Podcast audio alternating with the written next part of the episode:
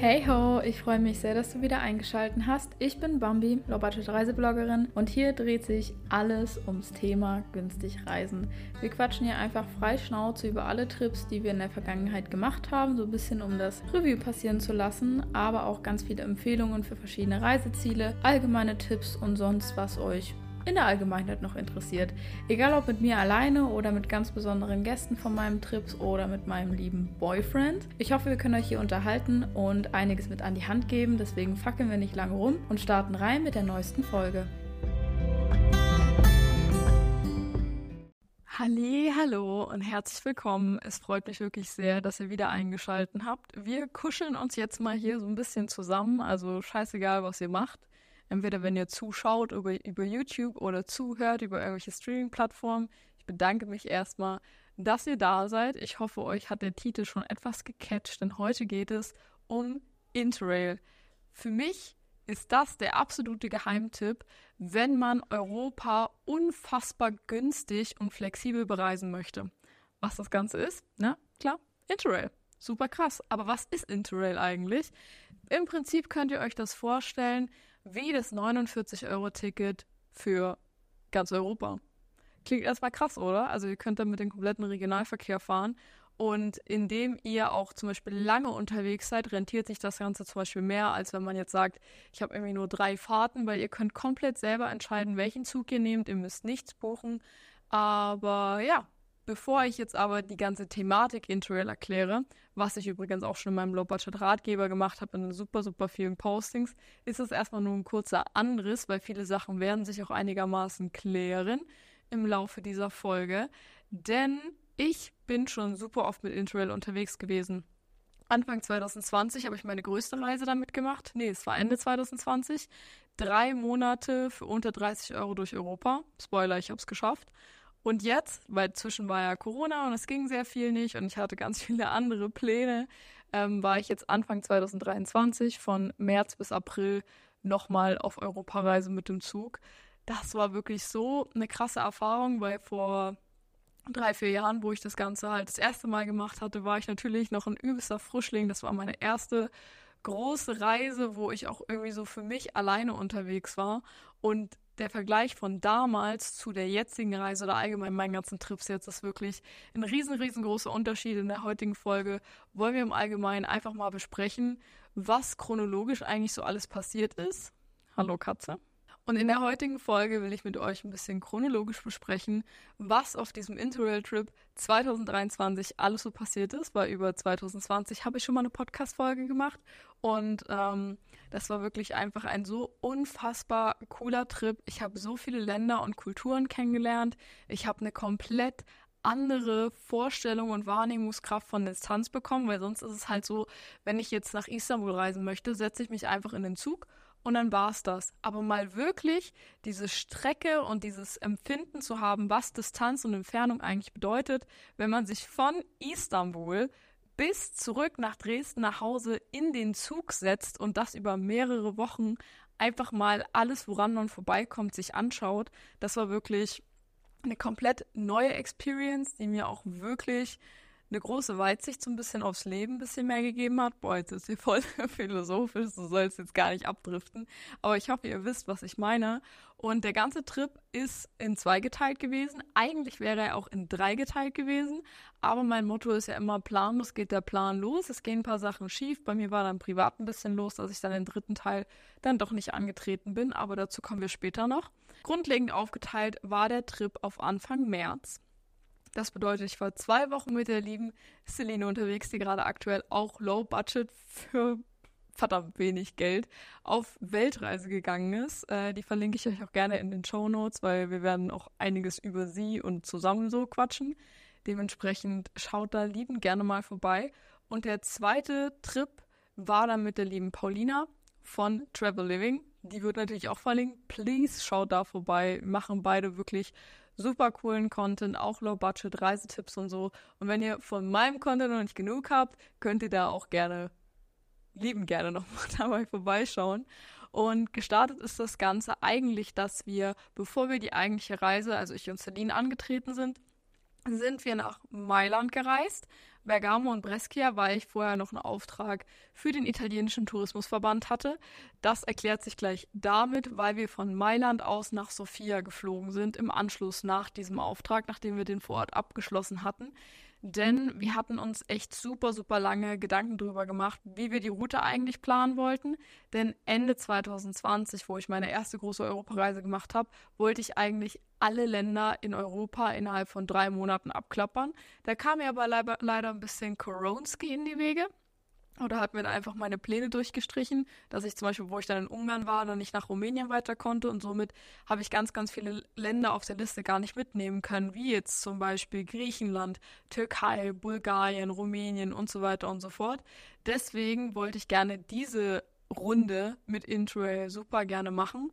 Aber es wäre irgendwie ziemlich unpraktisch gewesen, von Dresden aus loszufahren, komplett bis nach Istanbul runter und dann, wenn du irgendwie nach Hause wieder zurück möchtest, hättest du den ganzen Weg exakt wieder zurückgemusst, weil das Interrail-Ticket gilt nicht für die Länder ähm, Albanien und in Serbien, Bosnien, Mazedonien und sowas gilt es zwar, aber diese Länder haben, ich glaube sogar, ich möchte jetzt nichts Falsches sagen, wegen politischen Gründen oder Infrastruktur, was auch immer, also diverse Gründe, gibt es da keine internationalen Zugverbindungen, also Zugverbindungen über die Grenze, sondern nur mit dem Flixbus.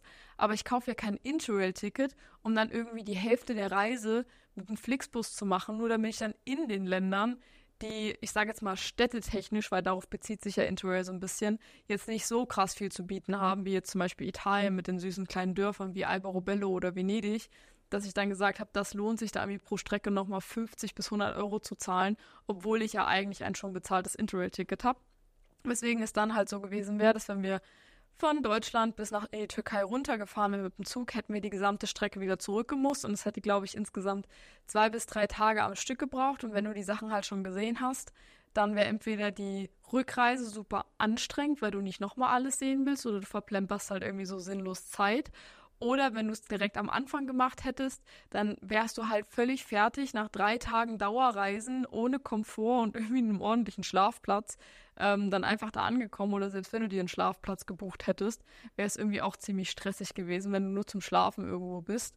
Ähm, weswegen wir uns dann dazu entschlossen haben, dass wir halt von Mailand, von dem Auftrag, nach Sofia fliegen ähm, also in die Hauptstadt von Bulgarien und dann mit dem, ähm, mit dem Nachtzug von Sofia nach Istanbul und dann von Istanbul mit dem Nachtzug wieder zurück nach Plovdiv, das ist eine andere Stadt in Bulgarien, und dann sozusagen den Weg uns einfach wieder zurück nach Hause irgendwie versuchen zu kriegen. Weil damit hatten wir halt auch den Vorteil, dass wenn wir auch zwischendrin keine Lust mehr gehabt hätten oder es wäre vielleicht irgendwas privat passiert, was man bei Sachen halt immer einrechnen muss, dass wir halt einfach so flexibel wie möglich bleiben, ähm, weil zu dem Zeitpunkt auch bei mir eine relativ schwierige Phase war, dass ich hätte sagen können, okay, ich fahre jetzt einfach zurück, als wenn du dann doppelt diese Strecke zurück musst oder du versäumst dann irgendwie noch einen Flug, weil du dann irgendwie, wenn du runtergefahren wärst in Istanbul, drei Wochen später einen Flug gehabt hättest, der dich irgendwie voll viel Geld gekostet hat und dann verpasst du den und du hast so den Drang, dass du an dem Tag da und da sein musst. Und dafür finde ich, ist Interrail einfach eine geile Sache, dass man halt eben so flexibel sein kann, wie man möchte und wie man eben auch seinen Komfort aufbaut. Klar, du kannst alles planen. Ich plane auch immer die grobe Route. Ähm, aber dadurch, dass du theoretisch nichts buchen musst und wir auch Unterkünfte teilweise einen Tag vorher oder noch am gleichen Tag gebucht haben, weil ein günstiges Hostelzimmer findest du immer irgendwo, aber eine günstige ähm, All-Inclusive Hotelunterkunft halt eben nicht. Und da muss man in Osteuropa schon ein bisschen eher ran. Aber das war eigentlich so grundlegend unser Plan. So, wir waren dann irgendwann in Sofia angekommen.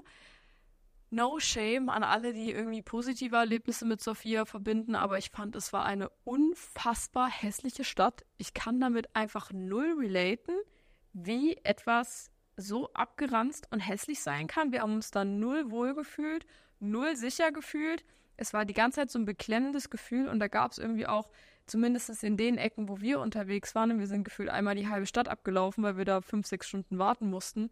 Wir haben da einfach nichts Kulturelles irgendwie uns, uns hat einfach nichts so krass angezogen oder begeistert von der Kultur oder von, nicht mal unbedingt die Kultur, ne? Nehme ich zurück. Kann man jetzt gar nicht so konkret sagen, weil wir in die Kultur in ein paar Stunden nicht abgetaucht sind.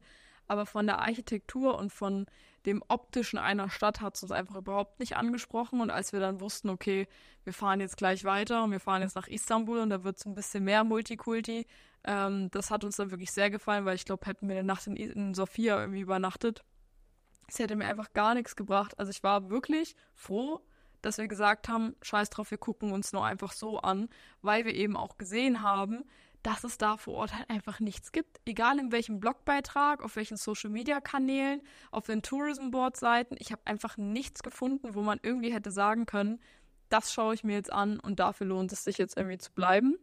Ähm, ja, für alle, die Sophia mögen, bitte schreibt mir, was es da Schönes gab. Ich gebe der ganzen Sache auch gerne nochmal eine zweite Chance, wenn ich nochmal auf Europareise bin. Also ich bin immer offen für alles, aber mal das war halt so ein bisschen mein aktueller Eindruck. Und dann haben wir uns an dem Bahnhof von Sofia, also im Hauptbahnhof, haben wir uns dann unsere Zugplatzreservierung gesucht. Denn bei Interrail ist es so, du hast die ganzen Züge kostenlos mit drinne, was Regionalzüge sind. Aber alles, was internationale Züge sind, ähm, Schnellzüge und Nachtzüge, also alles, was über die Grenze geht, was schneller als ein Regionalzug ist und was halt über die Nacht fährt, also solche speziellen Special-Züge als jetzt so eine S-Bahn, so eine Bimmelbahn, ähm, ist dann halt mit einer Reservierung zu bezahlen. Das kommt preistechnisch komplett aufs Land an. Ähm, in Skandinavien können zwar 20 Euro sein pro Strecke zusätzlich. Ähm, wir haben für die Reise irgendwie für normale Zugstrecken so 30 Cent, 50 Cent gezahlt in Osteuropa. In Italien weiß es, dass es ungefähr ein Wert von 10 Euro ist. Und wir wollten sozusagen den Nachtzug reservieren und wir hatten halt die Wahl zwischen, ich glaube, 2 Euro für einen Sitzplatz, was noch echt geht, oder halt 11 Euro für einen Liegewagen. Und dann haben wir natürlich den Liegewagen genommen, weil 11 Euro, dadurch, dass wir halt den Nachtzug genommen haben, war auch der riesengroße Vorteil, dass wir uns damit die Unterkunft gespart haben. Und somit haben wir 11 Euro für eine Unterkunft gezahlt, was dann halt in dem Sinne nur die Reservierung gewesen ist. Aber es kommt ja ungefähr aufs Gleiche von den Ausgaben her. Und das war so eine krasse Experience. Ich bin, glaube ich, doch, ich bin vorher schon einmal Nachtzug gefahren, schon ein paar Mal, aber noch nicht mit so einem krassen Liegewagen, wo du dich jetzt reinlegst. Das war wirklich das erste Mal für mich. Sonst habe ich meistens bloß in diesen tschechischen Zügen diese Sechserabteile gehabt, was man aus manchen Fernzügen irgendwie kennt. Und bei manchen Fernzügen ist es halt so, dass du die Sechserkabine, da kannst du die die Rückenlehnen von den Sitzen kannst du so runterdrücken und damit ist es eine Liegefläche. Und wenn alle sechs Sitze sozusagen diesen gleichen Move machen, hast du eine große Liegefläche. Oder selbst wenn du nur den Sitz, wenn der dir zum Beispiel gegenüber frei ist, wenn du den irgendwie runter machen kannst, kannst du dich da einmal lang legen, muss man halt nur aufpassen. Beziehungsweise müsste man sich halt spuren, falls sich noch irgendjemand da reinsetzen oder reinlegen möchte, dass man sich dann wieder de-entrüstet oder einfach entrüstet, ihr wisst, was ich meine, ähm, dass man trotzdem respektiert, dass andere Leute mit diesem Zug fahren möchten. Aber grundlegend, so von diesem Ding her, ähm, war das halt immer meine Experience, dass ich da nichts extra zahlen musste, weil ich mich da einfach nur auf diese Liegebänke da gelegt habe, die man da irgendwie auseinander schustern konnte.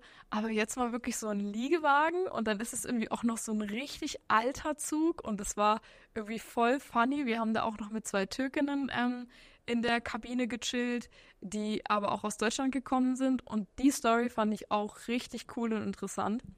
Und zwar hat ähm, die ältere Frau, also die Mutter, von beiden hat natürlich in ihrer Kindheit DDR, was weiß ich, also ne, noch vor, vor meiner Zeit, ob es vor deiner Zeit ist, weiß ich nicht, ähm, musste natürlich, wo man sich noch nicht leisten konnte zu fliegen und wo dieses ganze Vielfliegerei in unserer Gesellschaft noch nicht so ein Ding war, musste sie natürlich immer mit dem Zug in die Türkei fahren, um ihre Familie da irgendwo zu besuchen.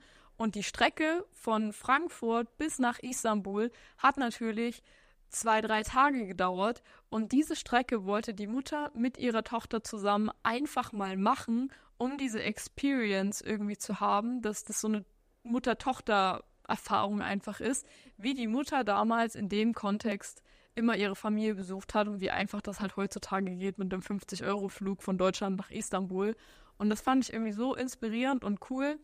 Wir haben uns auch mega lange darüber unterhalten, dass man, wie gesagt, eine komplett andere Entfernung einfach bekommt und dadurch habe ich aber noch nicht dieses Gefühl gehabt, weil wir waren ja am Anfang dieser Reise und gerade am Ende von diesem Trip habe ich dann wirklich nochmal diese Worte im Ohr gehabt, wie sie halt meinte, dass es so krass ist, wie wir heutzutage einfach überall nur hinfliegen und man ist innerhalb von zwei, drei, vier Stunden gefühlt am anderen Ende von Europa. Aber damals mussten die Leute ja komplett anders reisen und sich da nochmal hineinzuversetzen und auch diese Dankbarkeit zu entwickeln, wie krass das einfach ist, wie flexibel wir heutzutage sind, aber auch wie cool und wie entschleunigend es sein kann, auch mal auf andere Slow-Traveling Verkehrsmittel umzusteigen, um auch mal eine ganz andere Erfahrung zu machen. Das hat mich in dem Moment wirklich sehr inspiriert und wenn ich an diesen Trip denke, denke ich auch immer an dieses Gespräch. Wir haben dann noch richtig viel UNO gespielt. Die wollten mit uns dann noch saufen, aber ich und Celine trinken keinen Alkohol. Das heißt, die haben sich dann alleine besorgt und sind wir dann irgendwann schlafen gegangen. Und äh, wir hatten dann auch eine Grenzkontrolle, wo wir auch noch unser Gepäck und alles ähm, nochmal durchscannen lassen mussten. Weil es ist ja kein Schengen-Raum, wo du einfach kurz über die Grenze fährst und dann ist fein. Sondern da gibt es halt noch Grenzkontrollen, Bulgarien, Türkei und auch in vielen anderen Ländern noch. Ja, und dann sind wir dann irgendwann in Istanbul angekommen. Ähm, ich werde, glaube ich, auf diesem Trip auch gar nicht, also auf diesem Trip in dieser Folge auch gar nicht so intensiv jetzt über die Erfahrungen in den Städten irgendwie reden, weil das könnt ihr euch liebend, liebend gerne einmal komplett in meinen Story-Highlights anschauen, was wir jetzt exakt in jeder einzelnen Stadt gemacht haben. Ähm, weil es mir so ein bisschen mehr um die Erfahrung mit dem Zug handelt, weil wenn ich jetzt alles von einem Monat Reisen in eine Folge packe, sind wir hier in zwei Stunden noch nicht fertig. Außer ihr sagt, ihr habt richtig Bock auf eine Zwei-Stunden-Folge und ich soll über jede Stadt reden, dann äh, schreibt mir das gerne in die Kommentare. Dann mache ich das liebend gerne. Aber jetzt für den Anfang geht es erstmal nur um diese ganze Fahr-Experience, weil das, was man in den Städten erleben kann, ist ja erstmal unabhängig von dem Interrail-Trip. Ich hoffe, ihr könnt das nachvollziehen. Und ja, Istanbul hat mich wirklich absolut geflasht. Es war richtig Multikulti. Und es waren drei wundervolle Tage. Ich glaube, wir hatten dann auch noch verlängert gehabt, weil, wie gesagt, das Coole war, man konnte halt auch ganz spontan einen Zug reservieren. Und das haben wir wirklich auch erst gemacht, wenn wir uns entschieden hatten. Also eigentlich war geplant, wir sind da halt nur zwei Tage und fahren dann wieder zurück. Und ähm, dann sind wir dann halt auch schon wieder weg. Aber wir hatten, glaube ich, den ersten Tag richtig schlechtes Wetter. Und dann haben wir einfach gesagt, okay, wir gehen jetzt runter an die Rezeption und tun jetzt einfach noch eine Nacht verlängern. Unser Zimmer war noch frei, das war mega praktisch und ähm, wollten dann halt den Nachtzug wieder zurücknehmen. Und den wollten wir aber kurz bevor wir halt fahren buchen. Da war nur leider das Problem, dass wir leider an dem Bahnhof ein bisschen gescampt wurden. Also da kamen die ganze Zeit so Typen und wo wir unser U-Bahn-Ticket kaufen wollten, ähm, weil wir halt nicht direkt in Istanbul mit dem Zug gefahren sind, sondern wir mussten erst nochmal eine Dreiviertelstunde mit einmal umsteigen mit der Metro nochmal irgendwo relativ sehr, sehr weit außerhalb fahren. Also eine Dreiviertel oder eine Stunde ist man da hingefahren und von da aus ist dann dieser Nachtzug gefahren. Und da mussten wir halt hin und dafür brauchten wir halt dieses U-Bahn-Ticket, aber wir wollten natürlich unsere Reservierung nicht an diesem weit entfernten Bahnhof kaufen, sondern halt schon in Istanbul. Aber erstmal war unsere Aufgabe, wir brauchen jetzt erstmal ein Metro-Ticket. Und da kamen die ganze Zeit irgendwelche Leute und wollten uns irgendwie erklären, ja, hier könnt ihr nicht mit Karte bezahlen, ihr müsst das so und so machen und bla bla bla. Und haben uns wirklich da so lange aufgehalten, bis dann irgendwelche Security-Leute kamen und die verjagt haben. Und dadurch war uns dann halt auch leider klar, dass die Leute uns irgendwie abziehen wollten, weil die sich dann irgendwie voll laut gestritten haben und meinten so nach dem Motto, was belästigt dir diese Frauen und hör auf zu, ähm, zu scammen und irgendwie so ein Scheiß. Also die wollten irgendwie von wegen, ja, ich kaufe hier ein Ticket und gebe einfach deine Karte jetzt her und ich mache das für dich. Und ich war einfach nur so, nee. Also Leute, wenn euch euer Bauchgefühl irgendwo sagt, hier ist irgendwas nicht richtig und ich möchte das nicht, einfach sagen, nee, danke und weggehen oder einfach ablehnen. People pleasing bringt bei solchen Menschen überhaupt nichts. Wenn euer Bauchgefühl schreit, dann schreit auch. Also jetzt nicht so wirklich for real, solange die euch nichts tun, aber halt so dieses wirklich krass ablehnen. Das haben wir dann gemacht und dann sind wir dann halt zum Schalter gegangen und dachten uns, ja, okay, ähm, wir holen jetzt erstmal eine Reservierung und wir haben jetzt ja das äh, Metro-Ticket dann irgendwann doch gekriegt.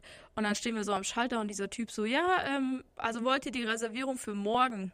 Und wir so, nee, für heute. Und der so, hä, das schafft ihr gar nicht mehr.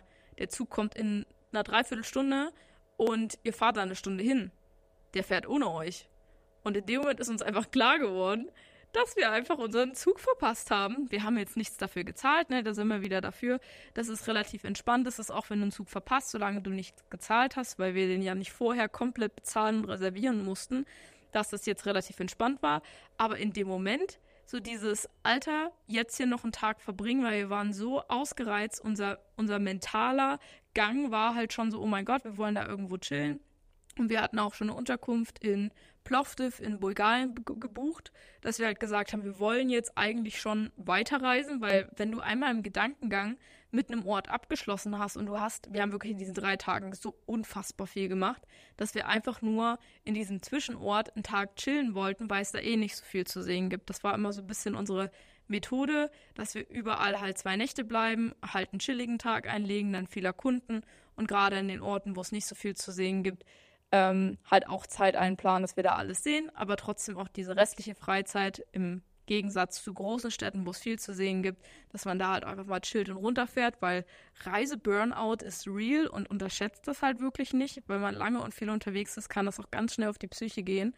Und es war halt wirklich in dem Moment so krass enttäuschend für uns. Aber ich finde es trotzdem so krass. Ich und Celine sind zwei Menschen, die sich wirklich gar nicht die Laune vermiesen lassen. Also bis, dass ihr mich mal angepisst seht. Also so wirklich angepisst und trotzig und nervig und zickig. Na gut, bei Erik ein bisschen mehr, das ist ja so ein Beziehungsding. Aber so unterwegs auf diesem Trip, ich und Celine waren einfach grundlegend so, naja, kannst du jetzt nicht ändern, okay, suchen wir jetzt eine Lösung oder wir bleiben halt hier. Und andere wären halt wahrscheinlich so ausgerastet, was vollkommen legitim ist. Wenn ihr eure Gefühle habt und euch so fühlt in dem Moment, dann lasst das raus, solange man nicht den anderen oder irgendjemanden Umstehendes ankackt und verletzt, ist ja vollkommen fein. Das hat ja auch dann ganz viel mit Kommunikation mit eurem Travel Buddy zu tun, wenn ihr mit jemandem unterwegs seid. Deswegen finde ich es auch immer so krass, mit Leuten unterwegs zu sein, wie intensiv man diese Leute kennenlernt. Und von Celine wusste ich halt direkt, uns beiden ist alles so scheißegal. Wir machen einfach das Beste draus. YOLO. Und so ging es dann halt irgendwie voran. Und ich habe dann einfach geguckt und meinte so, ja, ähm, in zwei Stunden würde ähm, irgendwo am Arsch der Welt von Istanbul ein Nachtflixbus nach Plovdiv gehen. Für, ich glaube, 35 Euro. Also haben wir dann 60 für zwei Personen gezahlt. 70 circa. Und den haben wir dann gebucht und es war so eine Tortur, da hinzukommen. Mit diesem hässlichen Ticket, wir waren komplett übermüdet. Wir dachten, wir, setzen, wir chillen uns jetzt einfach nur in den Zug und kommen an. Und da jetzt noch so eine halbe Weltreise durch Istanbul zu machen, nur weil uns irgendein Typ gescammt hat und wir jetzt irgendwie trotzdem noch nach Bulgarien kommen wollen, das war absolut wild. Und wir waren so fertig, also wirklich, das war dieser Moment, wo du dich einfach nur noch anguckst und nicht weißt, ob du lachen oder weinen sollst, weil es einfach so lol ist, was da irgendwie alles passiert ist. Hallo Foxy. Du kommst da an, an diesem Busbahnhof, nachdem wir fünfmal falsch gefahren sind, unser Ticket falsch gelöst haben, dann irgendwie noch mit Wärtern gesprochen haben, also mit diesen Ticketleuten da in dem Bahnhof, ob wir da irgendwie doch rein können und irgendwie alles auf Türkisch und keiner hat uns ernst genommen. Es war so spät abends, da waren so viele creepy Leute. Kommen wir an diesen Busbahnhof an und wir finden ums Verrecken nicht diesen hässlichen Bussteig, wo unser Flixbus fährt es stand ja nirgendwo. Und dann sind wir in diese Flixbus-Zentrale gegangen. Der Typ so, nee, keine Ahnung, ihr müsst an den und den Steig. Ihr müsst an Steig 49. Wir laufen diesen kompletten Busbahnhof ab und dieser Kack endet einfach bei 48. Ich so, wo ist denn die 49? Dann sind wir wieder an das komplett andere Gelände gelaufen. Ähm, also auf die komplett andere Seite und haben da irgendeinen random Dude gefragt. Der hat gesagt, ihr müsst zu dem Flixbus-Ding hingehen. Dann waren wir wieder in irgendeinem anderen Office. Die haben uns wieder darum geschickt. Nur, dass wir dann am Ende merken, dass hinter diesem Plaza, also da war so wie so ein großer Platz, in der Mitte war ein Bahnhof, ringsherum waren Gebäude und da waren halt ganz viele Bushaltestellen. Und hinter diesen Gebäuden, also sozusagen wie nochmal ein Ring ringsherum, also ein Straßenring, falls ihr euch das irgendwie visuell vorstellen könnt, da waren dann nochmal irgendwie 100 verschiedene Bussteige, was du aber von außen nicht siehst, weil du musst halt durch diese Office-Shops durch, um auf die andere Seite zu gelangen. Da gab es jetzt keinen so einen direkten Durchgang, wo jetzt steht, hier geht's noch zu weiteren Busstops. Und wir hatten halt so einen Stress, weil wir halt wussten, der Bus, der kommt in einer halben Stunde und wir haben gar keine Ahnung, wo der ist. Wir waren einfach komplett todeslost. Ähm, waren dann einfach nur glücklich, dass wir ihn gefunden haben. Aber der absolute Knaller kommt noch. Ihr versteht langsam, warum ich nicht über die Städte reden kann, weil so viel passiert ist, unabhängig von den Städten. Also es wird, glaube ich, trotzdem eine lange Folge. Es tut mir jetzt schon mal nicht leid. Ähm, und zwar sind wir an der bulgarischen Grenze angekommen, weil ich habe ja gesagt, Grenzkontrollen und sowas. Auf der türkischen Seite alles fein. Ich habe meinen Pass abgegeben, die haben mich angeguckt, haben gesagt, jo, verpiss dich, schönes Leben noch. Komme ich auf die bulgarische Seite und ihr müsst euch vorstellen, ich habe meine Wimpern abgemacht, ich hatte fettige Haare, ich habe es mir zu einem Dutt gemacht, ich habe mich im Bus abgeschminkt, weil ich mich so abgeranzt und fertig gefühlt habe. weil ich wusste, okay, im Plovdiv werde ich erstmal komplett mein Leben genießen und einfach nur chillen. Und dann komme ich da in Bulgarien an diese Grenzkontrolle und dieser Typ ähm, guckt mich halt einfach so an wie, nee, das bist du nicht. Und dieser Typ guckt mich einfach nur so an, guckt den Pass an, guckt mich an. Pass, mich. Pass, mich. Legt den Pass zur Seite und sagt, ich soll bitte zur Seite treten. Und ich dachte mir, what the fuck? Was ist denn jetzt los? Ich extra noch meine Haare aufgemacht, ne, damit man trotzdem, obwohl ich so todfertig wie eine Leiche aussah, mir trotzdem noch erkennt, dass ich das bin. Und ich sehe auf meinem Pass halt wirklich aus wie ich. Ne? Ich habe keine andere Haarfarbe. It's me. Ich bin da nicht. Das war einfach ich. Ich habe es überhaupt nicht verstanden. Dann habe ich äh, auf, auf der Toilette in den Spiegel geschaut und dann habe ich es verstanden, was denn ihr Problem ist. Ich sah einfach so fertig aus, dass ich nicht aussah wie auf meinem Reisepass. Äh, Fun Fact, ähm, ich habe nur meinen Reisepass, weil mein Perso seit Oktober 2022 abgelaufen ist. Lol. Ähm, aber ist ja nicht so schlimm, solange ich ein Reisedokument habe, ist ja wurscht.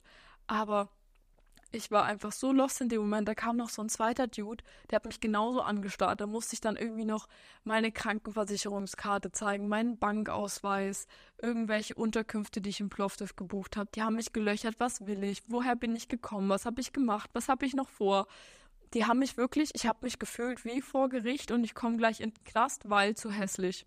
Das ist ungefähr so, wie man in der damals in der Schule bin ich auch ein paar Mal ungeschminkt gegangen und dann haben mich die Lehrer nach Hause geschickt, weil ich so krank und fertig aussah. So ein Gefühl war das, nur mit mehr Angst, weil das sind halt irgendwelche Grenzbeamten von der Polizei, wo du einfach verhaftet wirst, weil hässlich. So habe ich mich gefühlt. Ich durfte dann aber gehen und der komplette Bus hat eine halbe Stunde auf mich gewartet. Die durften nicht einsteigen, bis ich fertig war. Und dieser judgende Blick von gefühlt 50 Leuten aus diesem Flixbus, die todesmüde sind und einfach nur ankommen wollen. Und ich komme da genauso fertig an und war so wie, haha, denkt es bitte nicht, ich hatte irgendwelche Drogen. Lol. Es war so cringe. OMG. Naja, ähm, die Felto-Tour geht auch noch weiter, denn wir dachten, wir kommen um sechs in Plovdiv an. Wir waren aber schon um vier da. Das Gute war, dass dieser Flixbus wirklich literally fast genau für unsere Unterkunft gehalten habe, weil wir halt genau gesagt haben, ey, wenn wir da nachts irgendwann ankommen oder sehr früh, möchten wir halt wirklich eine Unterkunft ähm, ein Privatzimmer zum wirklich chillen und schlafen. Es hat uns, glaube ich, 30 Euro die Nacht gekostet. Also wir sind wieder bei den 15 Euro die Nacht, die ich mir ausgerechnet habe. Für die 30 Euro am Tag, 15 Euro für das, 15 Euro für den Rest. Ähm, sind wir da angekommen und ihr, ihr, ihr glaubt mir nicht, wie wir da schlafen gegangen sind. Das Ding ist ja, wenn du früh um vier dort ankommst, dann ist ja noch keiner da, beziehungsweise wir dachten halt, scheiße, die Unterkunft ist zu. Lol, was sollen wir jetzt tun? Und die checken ja auch erst 15 Uhr ein. Der Check-in war 15 Uhr und wir waren schon früh um vier da. Das Gute war, ich habe den vorher über Booking geschrieben, ob es halt möglich ist, irgendwie mit ganz viel weinenden Emojis und wir wurden abgezogen und wir kommen jetzt früher und wir sind total fertig und ich habe mir so ein bisschen Ohr abgekaut ähm, so ein bisschen auf die Tränendrüse gedrückt, dass die ein bisschen Mitleid mit uns haben, ähm, dass wir da halt ankommen. Und die haben uns Gott sei Dank den Türcode gegeben, um wenigstens in dieses, ich nenne es einfach mal so kleines Apartment-Hotel, also es sah wirklich aus, wie als hättest du irgendwo auf dem Land so ein großes Haus, da sind verschiedene Zimmer, unten ist so eine kleine Lobby und ähm, ein Bad und eine Rezeption und danach ging es halt hoch zu den Zimmern, also wie so ein Mini-Hotel, aber so eher auf Family basiert. Und da waren, Gott sei Dank, also Gott sei Dank haben die uns diesen Türcode gegeben, dass wir wenigstens nicht draußen vor der Tür warten mussten, früh um vier und irgendwie noch drei, vier Stunden todesfertig warten müssen, weil wir haben im Flixbus natürlich nicht geschlafen. Ähm, kommen wir da an, ich gebe diesen Türcode ein, er hat funktioniert, ich war so dankbar. Wir kommen da rein, es war komplett stockduster, da war ja auch niemand. Und dann waren da einfach so zwei kleine Mini-Sofas. Und ich und Celine ist die dann auf irgendeinem Hocker, glaube ich, gepennt und ich auch irgendwie so ein Zweisitzer Minisofa, wo du dich halt richtig reinquetschst. Und wir haben einfach no fucks given auf diesen Minisofas in dieser Lobby gepennt, weil wir wussten, okay, hier sind wir wenigstens verhältnismäßig sicher, weil wir jetzt nicht auf der Straße pennen oder sowas. Und ohne Witz, ich war, glaube ich, selten in meinem Leben so dankbar, kam dann, glaube ich, gegen um 8 oder 7.30 Uhr, also echt nicht lange später, kamen auf einmal Putzfrauen und haben uns geweckt und haben gesagt, dass unser Zimmer ready ist. Um 7.30 Uhr durften wir schon in unser Zimmer rein. Wie viel Lack im Leben kann man haben? Statt 15 Uhr durften wir schon 7.30 Uhr rein, weil die sind reingekommen, wollten eigentlich wahrscheinlich noch irgendwas anderes putzen und haben halt gesehen, okay, da pennen zwei auf dem Sofa, die sehen todesfertig aus, ah, Backpacker, was ist denn da los? Und, Alter, duschen zu gehen, in einem Bett zu liegen, nachdem man über 24 Stunden komplett unterwegs war, so viel Trouble durchgemacht hat, einfach nur in diesem Bett zu pennen und einfach nur ein bisschen Schlaf nachzuholen. Er wirklich Interrail und auch dieser ganze Low-Budget-Stil. Ihr kommt von diesem Trip wieder und ihr seid für die kleinsten Dinge so dankbar. Und das feiere ich irgendwie an diesem Lifestyle, weil es geht auch sehr viel ohne und man schätzt diese Kleinigkeiten, als wenn du 24-7 nur in irgendwelchen Luxushotels irgendwie pennst und dann kommst du nach Hause in deine kleine Bude und dann findest du dein Leben kacke, weil es nicht dieses Luxusleben entspricht, wie das, was du im Urlaub hast. Ich mache immer gerne das Gegenteil. Und das war wirklich so geil. Dann haben wir uns noch Plovdiv angeschaut, sind ein bisschen rumgelaufen. Das Wetter war leider nicht ganz so nice. Und dann haben wir versucht, von Plovdiv nach Bukarest zu kommen. Und der Struggle ging natürlich weiter. Denn es gibt nämlich von Plovdiv, beziehungsweise von Sofia, der ist von Sofia ausgekommen und hat dann in Plovdiv gehalten, nur eine Verbindung mit, ich glaube, vier oder fünfmal umsteigen nach Bukarest über die Grenze, weil es keinen regelmäßigen Zug gibt, der sozusagen von der bulgarischen Grenze an die über die rumänische Grenze fährt. Es war halt nur einmal am Tag diese Direktverbindung. Und direkt im ersten Zug, 5.40 Uhr, haben wir unseren Zug verpasst, weil der erste zu spät war. Der ist nur 20 Minuten gefahren und wir haben immer eine Stunde gebraucht und wir haben natürlich alle Anschlusszüge verpasst. Und dieser Tag war so eine Rallye, um irgendwie noch rechtzeitig in Bukarest anzukommen, weil eigentlich wären wir um fünf da gewesen und Spoiler, wir waren dann 23 Uhr da, aber wir sind wirklich an dem ersten Ort gelandet. Da kam dann erstmal drei Stunden nichts. Da sind wir erstmal in Lidl gelaufen, haben uns ein paar Frustsnacks geholt, weißt du, so Kekse, Erdbeeren, Gummibärchen, irgendwelche geilen Getränke und sowas. Ähm, dann sind wir noch die ganzen Bus Bahnhöfe abgelaufen und haben da versucht, alle möglichen Busstationen abzufragen, ob es auch eine direkte Flixbus-Verbindung irgendwie nach Bukarest gibt, weil wir waren da halt wirklich am Arsch der Welt, na jetzt wieder zurückfahren und sich Plovdiv angucken, wo es halt nichts gibt. Da kannst du die Zeit auch extra investieren und irgendwie versuchen, auf einem anderen Wege nach Bukarest zu kommen. Und andere hätte das vielleicht abgefuckt, aber ich muss euch wirklich ehrlich sagen, mich schockt auf Reisen nichts mehr. Und ich sehe, ich denke immer, alles hat einen Grund. Klar, in manchen Momenten habe ich auch das Recht, mich aufzuregen. Diese toxische Positivität möchte ich dafür gar nicht befürworten, dass man einfach zu allem sagt, scheiß drauf, aber eigentlich wühlt's in einem. Sondern wirklich so dieser Blick auf die Dinge, dass egal was schief geht, dass es einfach so eine kleine Challenge und so ein Spiel ist und man einfach guckt, was ist denn jetzt möglich. Weil indem man in der Notlage steckt und Not macht kreativ, du kommst auf so vielen Wegen von A nach B, aber wenn du halt immer nur komfortgewöhnt bist und gefühlt privat von A nach B geschattelt wirst, ist ja klar, dass du irgendwie nicht lösungsorientiert so krass denken kannst, aber das wird in dem Moment halt gechallenged und wir hätten ja die Wahl gehabt, wir hätten einfach irgendwo pennen können, wir hätten am nächsten Tag weiterfahren können, uns hat ja niemand gezwungen, diesen Stress jetzt auf uns zu nehmen, aber wir wollten einfach gucken, auch wenn das jetzt alles nicht funktioniert, schaffen wir es trotzdem und hätten wir auf dem Weg keinen Bock mehr gehabt, hätte man ja immer noch irgendwo eine Unterkunft nehmen können, um einfach den Zug am nächsten Tag mit dieser Direktverbindung wiederzunehmen. Ne? Es gibt ja so viele Möglichkeiten und wir haben es dann probiert. Wie gesagt, wir waren am Busbahnhof, da ging nichts. Wir hatten sogar auch einen Mietwagenverleih angefragt. Ähm, die hätten uns den sogar auch gegeben, aber sie meinten, dass die Kilometer für einen Tag zu viel wären. Also wir hätten den sogar da, wo wir waren, in, am wirklich, ich kann euch nicht mal den Namen sagen, am Arsch der Welt von Bulgarien, hätten wir einen Mietwagen bekommen und den in Bukarest abgeben können, for free, und hätten nicht mal wirklich viel Geld gezahlt. Ich glaube 50 Euro für den Tag oder so, exklusive Sprit. Aber der Grund, warum es dann nicht geklappt hat, war, dass es halt zu viele Kilometer gewesen wären für einen einzigen Tag, das halt zu buchen. Und deswegen haben wir dann nicht bekommen. Sehr schade, dachten uns aber, okay, fuck it. Dann sind wir mit dem Zug weiter an die rumänische Grenze gefahren was dann aber das Problem war, ist, dass wir mit dem Zug halt nicht rübergekommen sind. Und zu Fuß kommst du auch nicht über diese Grenze, weil es eine Autobahnbrücke ist. Also keine Fußgängerbrücke, wo du jetzt einfach sagst, ich laufe jetzt mal kurz über die Grenze, ich laufe durch irgendeine Stadt und dann komme ich an irgendeiner anderen Bushaltestelle wieder raus, sondern es war halt ein, ein Fluss dazwischen und du musstest über diese Brücke, aber die war halt nur für Autos zugänglich. Das heißt, wir haben uns dann ein Taxi genommen. Das erste kam nicht, das zweite hat gesagt, macht er nicht, der dritte hat gesagt, macht er auch nicht, weil wir hatten dann vor Ort, wir sind auch falsch ausgestiegen, wir sind eine Station zu spät ausgestiegen, deswegen waren wir dann auch wieder am Arsch der Welt, wo halt nur irgendwelche Bahnbeamten waren, die absolut kein Englisch gesprochen haben, bis dann irgendein ähm, ich nenne es jetzt mal Normalo-Typ gekommen ist und hat uns dann irgendwie versucht, was zu organisieren. Super nett und gastfreundlich. Alle, die wir bis jetzt eigentlich getroffen haben, waren super lieb und gastfreundlich. Bis auf diese zwei Typen, die uns in Istanbul irgendwie abziehen wollten. Aber die gibt es ja überall. Es hat ja, finde ich, nicht so viel mit dem Land zu tun. Ähm, und das war halt irgendwie so krass, da irgendwie mit dem Taxi über diese Brücke zu fahren. Es war noch ein übelster Stau.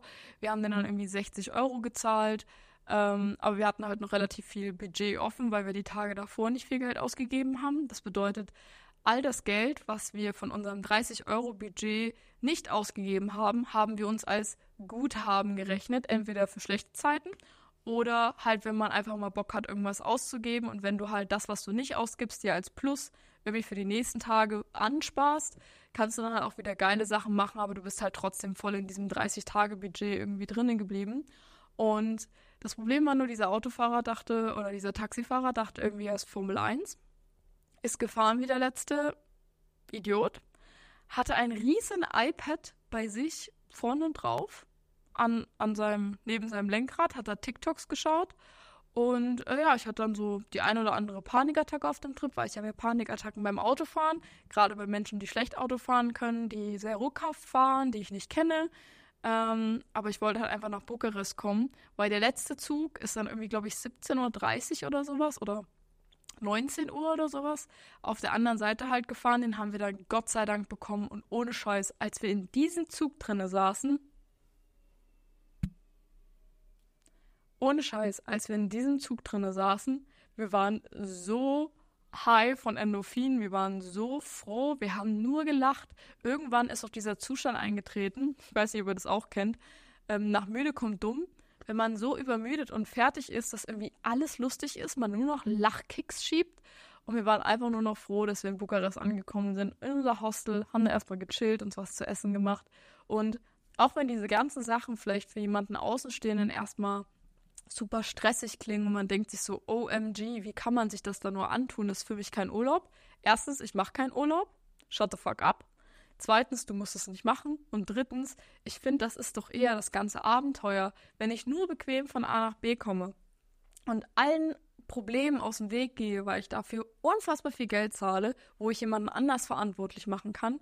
Ist schön, kannst du machen, so do you. Niemand judgt darüber. Aber ich finde dieses ganze Abenteuer und dieses Lösungen finden und irgendwie auch so Challenge accepted, irgendwas trotzdem hinzubekommen oder einfach die Sachen so zu nehmen, wie sie kommen und das Beste draus zu machen, das macht für mich irgendwie so ein bisschen mein Leben und auch mein Lebensmotto aus, weil ich halt was aus den Situationen mache und ich habe trotzdem noch Spaß dabei, egal wie abgefuckt vielleicht manchmal eine Situation ist. Du kannst halt immer irgendwie was draus machen oder wenigstens den Tag ein paar Prozent weniger Scheiße machen, ähm, weil wir haben auch ganz viel ähm, irgendwie Karten, nee, ich glaube Kartenspiele hatten wir nicht. Weil du kannst halt auch einfach so viel draus machen. Das ist so, period.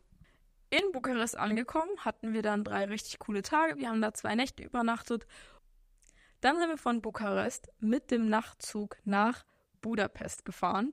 Da hatten wir dann, glaube ich, 20 Euro für ähm, die Liegekabine. Also man kann sich so vorstellen, desto weiter es in den Norden geht, desto teurer ist es, desto weiter es in den Westen geht, desto teurer wird es. So kann man sich das so ein bisschen Pi mal Daumen vorstellen. Wir hätten auch, glaube ich, für 5 Euro einen Sitzplatz haben wollen. Aber wir dachten uns so, weißt du, ob wir jetzt 15 Euro für eine Unterkunft zahlen oder 20 Euro für ein Liegebett. Und wir hatten die Kabine dann sogar noch komplett für uns alleine gehabt. Und das war wirklich so cool, wieder im Nachtzug zu liegen. Einfach zu pennen, zu chillen. Wir haben dann auch unsere ganzen Stories bearbeitet, Content produziert. Und ich sag's immer wieder, Nachtzüge sind so eine unfassbar coole Sache. Ich lieb's einfach sehr. Ähm, es ist einfach sehr bequem. Du hast eine Dusche und eine Toilette. Du kannst liegen, du hast deinen Platz, du lernst Leute kennen. Also eigentlich ist es so ein bisschen wie ein Hostelzimmer auf Rädern und währenddessen du schläfst, kommst du an. So ein bisschen wie damals als Kind, wenn man in Urlaub gefahren ist.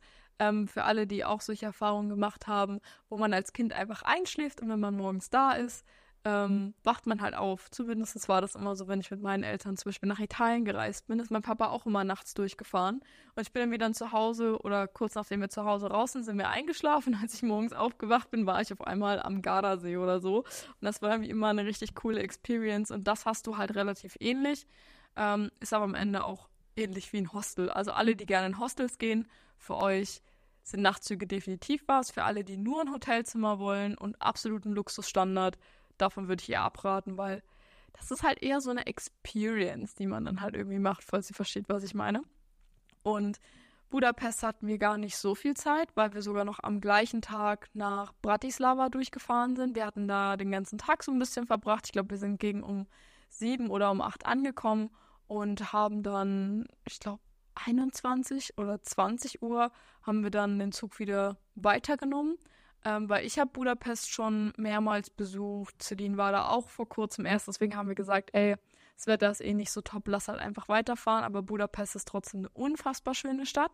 Dann sind wir nach Wien gefahren und von Wien dann aus nach Bratislava. Da haben wir dann einen Tag verbracht. Da war das Wetter dann einfach leider richtig scheiße. Ähm, da war aber auch mit den Zügen alles okay. Dann sind wir wieder zurück nach Wien gefahren den Tag darauf. Da war auch wieder mit den Zügen alles chillig. Hatten dann äh, ein Hostel, ich glaube das St. Christopher Inn. Das war aber auch richtig cool, sah so ein bisschen aus wie das A und O Hostel, nur irgendwie so ein bisschen more fancy. Da haben wir uns dann auch noch mit einem Kumpel, mit dem Stefan getroffen, der in Wien wohnt, mal ein bisschen Kaiserschmarrn essen, haben uns die Stadt angeschaut. Ähm, ja, und dann ging es eigentlich auch schon direkt weiter nach Prag. Weil von Wien nach Prag ist eigentlich auch nicht so weit. Prag haben wir uns dann noch einiges angeschaut. Prag gehört auch wirklich mit zu einem meiner absoluten Lieblingsstädte in Europa. Ich finde es einfach nur unfassbar pretty, da irgendwie unterwegs zu sein. Ähm, ja, und dann hatte ich irgendwie schon frühzeitig Bock, wieder nach Hause zu fahren. Und Celine wollte irgendwie auch heim, weil ähm, sie ist ein paar Tage später dann zu ihrer offiziellen Weltreise aufgebrochen und damit hatte sie auch noch ein bisschen mehr Zeit mit ihrer Familie. Und ich habe dann auch Erik überrascht. Ja, und dann sind wir wieder nach Hause gefahren, weil eigentlich hatten wir geplant, noch so Krakau und Breslau und Warschau zu machen, also sozusagen von der Türkei bis nach Polen hoch. Aber dann ist es halt nur von der Türkei bis nach Tschechien geworden. Wäre jetzt ein Luxusproblem zu sagen, dass das jetzt dolle schlimm ist. Und das Wetter war zu dem Zeitpunkt Ende März halt auch wirklich richtig kacke. Also richtig grau und trist und nass, dass man auch gerade, wenn man in Gegenden reist, die man schon gesehen hat und wo man sehr viel schon kennt, sinkt auch, glaube ich, immer ein bisschen die Euphorie und die Motivation, da jetzt bei schlechtem Wetter noch voll viel zu machen, als wenn man jetzt ewig lange dahin fährt und dann guckt man sich da alles Mögliche an. Genau. Und das, würde ich sagen, war Teil 1 meiner Europareise von 2023, weil ich sehe gerade, wir sind hier bei 43 Minuten laut meiner Aufnahme, ein bisschen geschnippelt ähm, bevor ich jetzt hier 500.000 Jahre und Stunden irgendwie laber. Ja, wobei, eigentlich können wir es auch durchziehen, oder? Ich wollte nämlich eigentlich gerade abbrechen und zu sagen, ja, okay, 45 Minuten ist irgendwie ein bisschen lang, aber auf der anderen Seite denke ich mir so, ich höre mir auch einen zweieinhalb bis dreieinhalbstündigen Podcast über Pokémon an. Kurzer Funfact zu mir. Ähm, nee, deswegen habe ich kurz spontan entschieden, wir machen jetzt doch die ganze Sache, weil das ist halt immer so ein bisschen mein Struggle. Ich laber halt sehr viel und gerne. Und ich vergesse auch immer, dass ich so lange schon rede. Ich sehe es ja nur gerade in meiner Aufnahme, sonst hätte ich jetzt wahrscheinlich nach fünf Stunden gemerkt, dass ich noch nicht fertig bin. Ähm, aber irgendwie scheint es ja auch interessant für die Leute zu sein, wenn ihr euch das bis jetzt angehört habt. Das heißt, wenn du bis jetzt hörst, dann hast du es auch noch verdient, den Rest zu hören. Ich hoffe, das ist jetzt nicht cringe, dieser kleine Zwischenschub-Gedankengang, aber ich nehme es jetzt einfach mal live äh, bei dem ganzen Gedöns hier mit wie mein Gehirn so funktioniert. Also, ich bin dann wieder nach Hause gefahren. Starten wir jetzt mit Part 2 meiner Europareise. Also, ich war für den ersten Teil ungefähr zwei Wochen unterwegs und dann war ich ja mit Paulina unterwegs. Auch eine super süße Maus. Ähm, und wir sind gestartet in Salzburg. Ich bin dann von Dresden nach Salzburg gefahren und habe mich dann ganz entspannt auf den Weg gemacht. Wir haben uns dann getroffen, haben im A&O Hostel gepennt, haben uns dann Salzburg angeschaut und wollten eigentlich am nächsten Tag nach Hallstatt fahren. Da war aber das Problem, dass das Wetter halt total kacke gewesen ist und es wäre auch relativ teuer, da hinzukommen, weil man irgendwie auf der anderen Seite von Hallstatt mit dem Zug ankommt. Dann hätte man noch mit irgendeiner Fähre für 7 Euro hin und 7 Euro zurück, glaube ich, fahren müssen. Ich kann mich jetzt nicht mehr genau dran erinnern, aber dass wir dann gesagt haben, ey, für das Wetter und für den Preis, den wir gerade zusätzlich zahlen müssen, zumindest für den zeitlichen Aufwand, ist es irgendwie einfach Pain. Plus wir wollten halt am gleichen Tag noch weiterfahren, eigentlich nach Ljubljana, weil Ljubljana halt am nächsten gewesen wäre. Aber dann dachten wir uns, wenn wir jetzt mehr Zeit haben, können wir die längere Strecke in Kauf nehmen und irgendwie direkt nach Zagreb fahren, also weiter weg und dann halt die kürzere Strecke zurück und dann von Ljubljana weiter nach Italien. Haben wir dann auch so gemacht. Wir sind dann von Salzburg nach Zagreb gefahren. Da war dann wieder richtig schönes Wetter. Es ist auch eine unfassbar schöne Stadt. Da war ich auch 2021 das erste Mal zusammen mit Anni und Luca. Heißen auch auf Instagram so. Und das war auch eine richtig coole Zeit vor Ort. Und Zagreb kann ich wirklich nur jedem ans Herz legen. Es ist verhältnismäßig günstig fühlt sich aber schon ein bisschen mehr an wie diese westlichen Städte, also so Italien-like, so kind of, also jetzt nicht wie der absolut ähm, letzte Ostblock, sondern Kroatien ist wirklich auch allgemein ein super schönes Land und da haben wir auch echt viel gemacht. Hatten dann da unsere schöne Zeit und sind dann weiter nach Ljubljana gefahren. Da war das Wetter dann wieder so ein bisschen lala. Und wir haben auch in einem Hostelzimmer einge äh, natürlich haben wir in einem Hostelzimmer eingecheckt, aber wir haben auch in einem Party-Hostel eingecheckt, weil das ein bisschen das zentralste und günstigste war dementsprechend, weil wir auch leider im ersten Stock geschlafen haben, ähm, in einem Achterzimmer, glaube ich, und direkt unter uns die Bar war, wo halt die ganze Nacht übelst krass Party gemacht wurde, war es dann halt in dem Punkt ein bisschen kacke für uns, weil selbst wenn du Oropax drin hattest, hast du die ganze Zeit diese Musik von dem Bass irgendwie voll krass vibrieren hören. Das war da ein bisschen Panne. Aber wir haben trotzdem relativ gut geschlafen, sind dann am Tag darauf in den Windgar-Klamm gefahren, also ein bisschen beim Blättersee und haben da so eine kleine Nature-Wanderung gemacht. Das war auch wieder relativ cool, mal aus der Stadt rauszukommen, ein bisschen in der Natur unterwegs zu sein. Aber Interrail ist jetzt nicht unbedingt der beste Mittel zum Zweck, um die Natur sehen zu können. Und am nächsten Tag sind wir dann in die Windgar-Klamm gefahren. Das ist beim Bledersee. Für alle. Ich habe es sonst immer falsch ausgesprochen. Ich habe immer Blättersee gesagt, aber das heißt, glaube ich, Bledersee, Lake Blad. Und das war auch richtig cool, auch mal wieder aus der Stadt rauszukommen, ein bisschen in the nature zu sein und das war auch, glaube ich, mit sieben oder elf Euro relativ teuer. Aber wir sind erstmal mit dem Zug hingefahren, mit dem Bus noch ein bisschen, dann sind wir da hingewandert.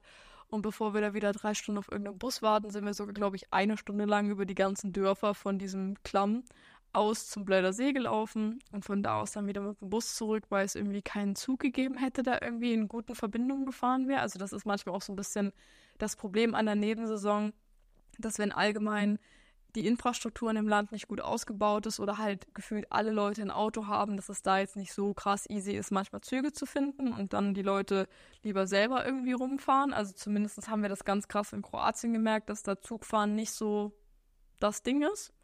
Ähm, auch schon Ende 2020, wo ich auf meiner dreimonatigen Europareise war, war Kroatien teilweise echt ein kleiner Struggle. Aber das kann man sich auch alles vorher so ein bisschen informieren. Ja, dann haben wir uns noch Ljubljana angeschaut. Da hatten wir aber wieder Kackwetter. Das heißt, das Kackwetter-Story geht auch so ein bisschen weiter, weswegen wir dann gesagt haben, ja, okay, dann lass uns doch in die Sonne fahren nach Venedig. War eigentlich erst der Plan. Dann waren aber die Unterkünfte richtig, richtig teuer. Also die A&O-Hostels in Venedig-Mestra, also am, auf dem Festland von Venedig und nicht direkt drauf auf der Insel. Weswegen wir dann geguckt haben, okay, wie funktioniert es, wenn man jetzt sagen, man, man ist erst später in Venedig. Also haben wir dann ähm, davor noch Florenz gemacht, weil die Unterkünfte in Venedig zwei, drei Tage später auch um einiges günstiger gewesen sind. Das heißt, wir waren dann noch zwei Nächte in Florenz. Da allgemein die ganzen italienischen Züge und sowas sind wirklich mega entspannt und richtig cool. Ähm, Glaube ich sogar auch ein bisschen höherer Standard als in Deutschland, zumindest was die Schnellzüge angeht. Ähm, Florenz ist, also ich glaube, zu den ganzen italienischen Städten brauche ich gar nichts machen, da sind wir uns einig. Florenz, Venedig, Mailand, Rom, Mucho Gusto sind einfach so schöne Städte. Und dann sind wir dann von Florenz wieder nach Venedig und die Zeit da war natürlich auch einfach eine 10 von 10. Das Problem war, dass ich zu dem Zeitpunkt nur so ein bisschen mentally unstable war. Ähm, ich hatte einen kleinen Breakdown gehabt gar keinen so großen Exkurs jetzt, aber ich bin dann dementsprechend auch eher nach Hause gefahren. Ich wollte nämlich eigentlich, ich bin Mittwoch nach Hause gefahren und ich wäre eigentlich erst Sonntag oder Montag zurück. Wir wollten auch eigentlich auch noch einen kleinen Trip nach Frankreich rüber machen. Den hat Paulina dann alleine gemacht. Ich bin dann auch für die Umkosten ähm, sozusagen aufgekommen für alles, was ich dann halt eben trotzdem bezahlt habe. Ich bin der Meinung, wenn ich halt irgendwie keinen Bock mehr habe, dann lasse ich niemanden anders auf den Kosten sitzen. Dann trage ich auch Sachen, weil das stört mich jetzt persönlich überhaupt nicht. Mir ist meine Zeit und meine mentale Gesundheit wichtiger, als mich dann irgendwie noch um Geld zu streiten. Besonders weil die Person, besonders in dem Fall Paulina, ja dann auch Struggles hatte, weil sie war vorher noch nie alleine unterwegs und dann hat man sie da so ein bisschen reingeworfen. Aber ich muss dann halt auch für mich meine Grenzen setzen und das haben wir dann auch relativ gut geklärt und es war auch alles fein. Also nicht, dass man das jetzt irgendwie negativ behaftet sieht.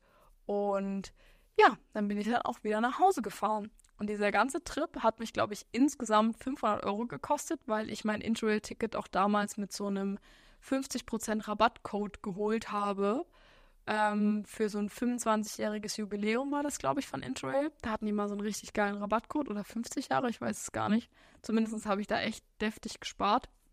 Und eigentlich wäre es für mich auch noch geplant gewesen, dann ab Mai oder Juni dann einen Monat komplett Skandinavien alleine zu machen, aber das wollte ich mir halt noch offen halten, weil Reiseblogging ist mein Beruf. Ich bin auch sehr viel von anderen Leuten abhängig, beziehungsweise auch von Brands und Kampagnen und manchmal kommen halt auch richtig geile Tourismusverbands Verbandsaufträge rein, wo es Fettkohle gibt. Und wenn ich dann halt irgendwo anders hinreise, aber das Geld zum Beispiel brauche, weil auch bei einem Reiseblogger läuft es nicht immer und nicht bei jedem Influencer läuft es immer gleich gut und alle verdienen Tausende von Euro jeden Monat, ohne was zu tun, sondern es hat dann schon sehr viel mit Planung und Flexibilität zu tun. Und meine Flexibilität ist halt der Grund, warum ich dann eben auch das verdienen kann, was ich in den jeweiligen Monaten verdiene weil ich eben auch sehr viel annehmen kann, was cool ist, da ich halt flexibel bleibe. Kurzer Exkurs. Und ja, das war dann wirklich ähm, zwar auf der einen Seite ärgerlicher, dass ich eher nach Hause gefahren bin, aber ich habe es dann leider nicht geschafft, diesen dritten Trip anzutreten. Den hätte ich auch sogar zu dem Zeitpunkt auch noch alleine gemacht, weil ich niemanden gefunden habe. Und ich bin auch so ein Mensch, wenn keiner mitkommt, dann gehe ich halt alleine. Ich war jetzt zwar noch nicht so viel alleine unterwegs, aber ich bin auch immer wieder offen, mich irgendwelchen Challenges zu stellen, weil ja, ich ich verbringe den größten Teil meines Lebens mit mir ich produziere Content auch nur für mich und irgendwie wäre es dann halt so gezwungenermaßen eine Challenge gewesen, wenn ich halt wirklich Bock drauf gehabt hätte. Ich hätte mich davon nicht aufhalten lassen, dass ich davon jetzt irgendwie alleine bin. Oder vielleicht doch. Nee, eigentlich nicht. und ja, ich habe auch das drei Monats Interrail-Ticket gehabt. Das bedeutet, ähm, ich konnte sagen, drei Monate am Stück verreisen. Und das Problem ist aber halt, dass du bei einem einzelnen Ticket, also ich hatte nur eins, was aber für einen längeren Zeitraum ging, hast du halt nur eine Reise ins Ausland und eine Reise vom Ausland wieder zurück in dein Heimatland, weil du mit diesem Interrail-Ticket nicht in deinem Heimatland, was in meinem Fall Deutschland ist, darfst du dadurch keine kostenlosen Fahrten in Deutschland machen. Das heißt, wenn ich jetzt zum Beispiel von von den Niederlanden rüber nach Polen möchte und ich fahre halt durch Deutschland durch, müsste ich halt theoretisch ab der deutschen Grenze bis zur nächsten Grenze, diesen ganzen Grenzübertritt und alles, was dazwischen ist, müsste ich halt selber zahlen. Ähm, deswegen war es ganz praktisch, dass ich damals von Prag aus nach Hause gefahren bin, weil ich dann sozusagen nur diesen Teilbetrag, diesen Grenzübertritt von Decin nach ähm, Schmilka, das ist sozusagen in der sächsischen Schweiz, bezahlen musste und dann halt den restlichen Streckenpreis von 16 Euro, glaube ich, bis nach Dresden. Und als ich nach Salzburg gefahren bin am Anfang des Trips, habe ich es dann halt auch so gemacht, dass ich einfach wieder nach Tschechien gefahren bin. Und äh, ab Tschechien konnte ich ja dann wieder easy peasy damit reisen, weil ab Dresden oder für Dresden ist es halt für mich gerade sehr, sehr praktisch, dass die tschechische Grenze von mir eine halbe, dreiviertel Stunde mit dem Zug entfernt ist und ich da halt einfach mit den Öffis easy relativ günstig mit dem Regionalverkehr für ein paar Euro halt hinkomme. Deswegen konnte ich dann direkt ab der Grenze wieder kostenlos fahren. Hab, bin dann, glaube ich, ein bisschen länger gefahren, als wenn ich über München gefahren wäre, also über so die deutsche Seite, runter nach Salzburg. Aber jetzt mit dem 49-Euro-Ticket wäre es ja auch um einiges entspannter, weil ihr einfach immer an die deutsche Grenze fahren könnt und direkt über, also nur noch diesen Grenzübertritt zahlen müsstet. Beziehungsweise teilweise ist der ja auch beim 49-Euro-Ticket mit dabei, je nachdem, was es halt für eine Strecke und für, eine, ähm, für ein Zugunternehmen ist oder für ein Bahnunternehmen.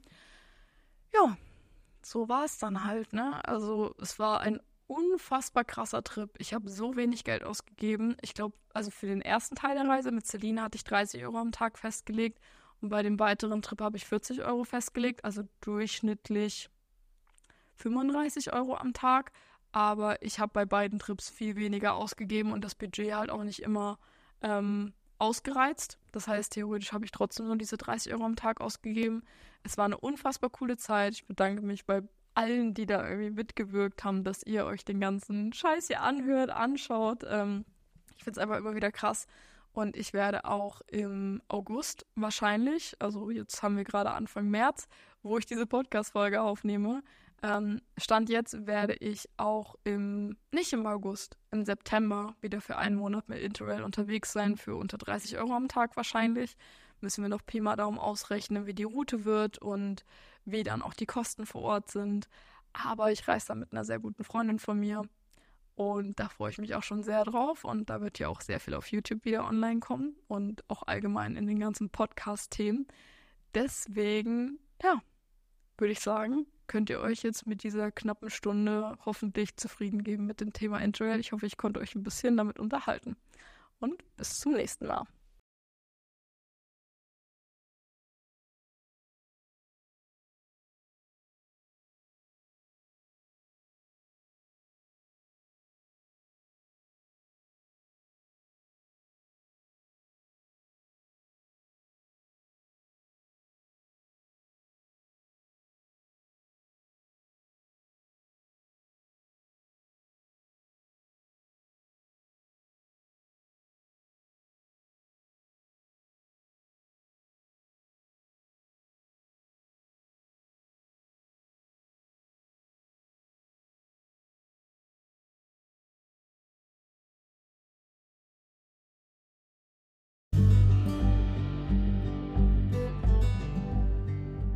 Damit endet auch die heutige Podcast-Folge und ich bedanke mich herzlichst für eure Aufmerksamkeit.